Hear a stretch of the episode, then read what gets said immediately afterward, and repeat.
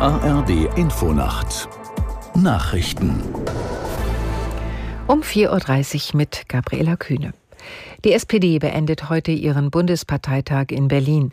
Im Mittelpunkt stehen Beratungen über die Bildungspolitik und mehr Chancengleichheit. Aus der Nachrichtenredaktion Marei Beermann. In einer Rede will Parteichefin Esken zu dem Thema heute einen Antrag vorstellen.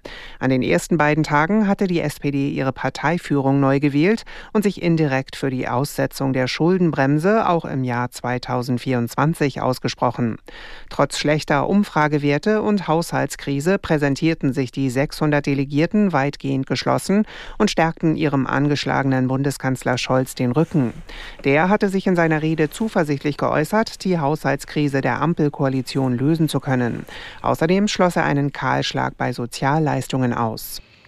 In Berlin ist heute eine große Demonstration gegen Antisemitismus, Rassismus und Menschenfeindlichkeit geplant.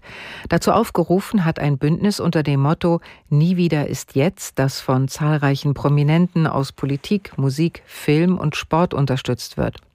Schirmherrin ist Bundes Bundestagspräsidentin Baas. Laut Anmeldung sollen rund 3000 Menschen daran teilnehmen.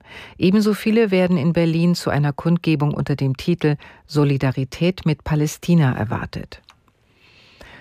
An, bei der Deutschen Bahn gilt ab heute ein neuer Fahrplan. Außerdem steigen die Ticketpreise.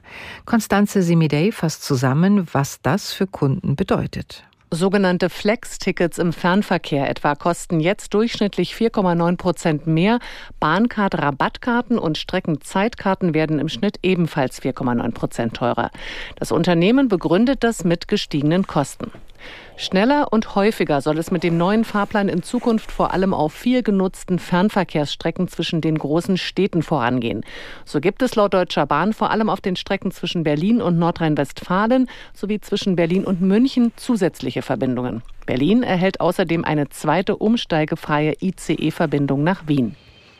Im norwegischen Oslo wird heute die Friedensnobelpreisträgerin Nages Mohammadi für ihren Kampf gegen Unterdrückung im Iran geehrt. Sie sitzt in ihrem Heimatland in Haft und hat aus Protest einen Hungerstreik angekündigt. Ihr Mann und ihre Kinder sollen die Auszeichnung entgegennehmen. In der schwedischen Hauptstadt Stockholm überreicht König Karl Gustav die Nobelpreise für Literatur, Medizin, Chemie, Wirtschaftswissenschaften und Physik. Letzterer geht unter anderem an den ungarisch-österreichischen Forscher Kraust, der in Garching bei München lehrt. Das Wetter in Deutschland. Tagsüber bewölkt, zeit- und gebietsweise Schauer, später Auflockerungen. Zum Abend hin im Westen und Nordwesten neuer Regen, drei bis elf Grad. Die weiteren Aussichten. Am Montag gelegentlich Regen, vier bis dreizehn Grad, am Dienstag wechselhaft bei vier bis zwölf Grad. Das waren die Nachrichten.